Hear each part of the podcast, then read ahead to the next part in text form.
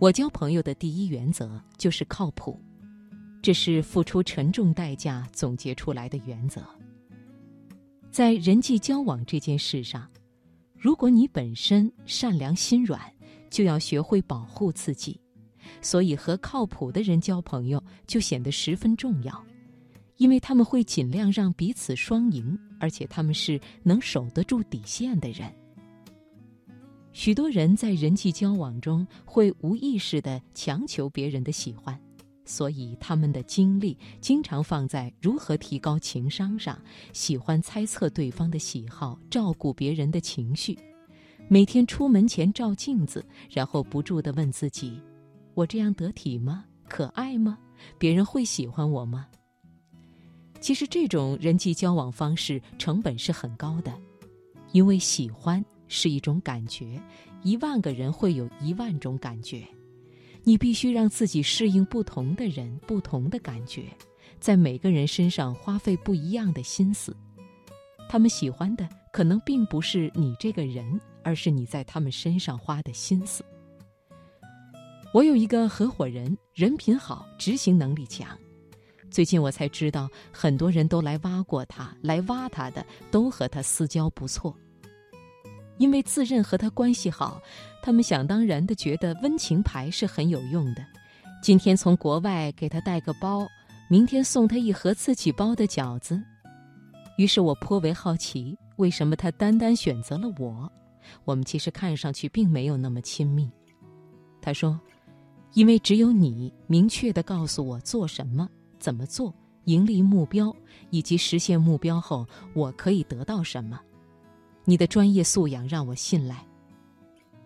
这让我想起另外一件事：有一个我不很喜欢的姑娘，阴差阳错的与我一起出门旅行。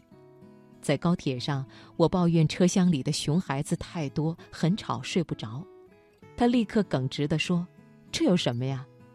说着，她迅速递给我一个小袋子，里面装着一副发热眼罩和两只防噪音耳塞，据说这是她的出门必备。从此，这两件宝物也成了我的旅行必备。那一路，我发现他是我见过的最懂生活的人，凡事安排得井井有条。跟他旅行过一次，你就会发现，过去的所有旅行都是将就。与他一路上带给我们的靠谱和安稳相比，他性格上的那一点点缺陷根本不值得一提。由此看来。成为一个做事靠谱的人是成本最小的人际交往方式，同时风险也最小。有些人很讨人喜欢，但是不能深交，尤其不能共事。可爱或许是他们的通行证，得到好感太容易，就往往忽视了专业魅力的培养。与聪明的人聊天，与靠谱的人做事。能因为喜欢你而容忍你的不靠谱的人，是一双手就能数过来的至亲好友。人际交往非常现实，人们关注的不是你是谁，而是你能给我什么。你不必为了他人而改变自己，但你也不能一无所有。尽管很残酷，但是我们不得不承认，我们对于温顺的好人总会更加挑剔。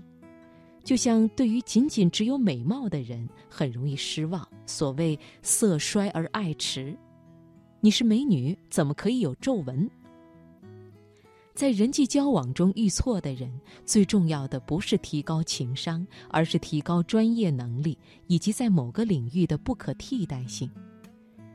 这是专业为王的时代，对你无感的人，可能因为你煮了一只时间精确到秒的。美味温泉蛋，而愿意与你共事交往，这同时也是一个公平的时代。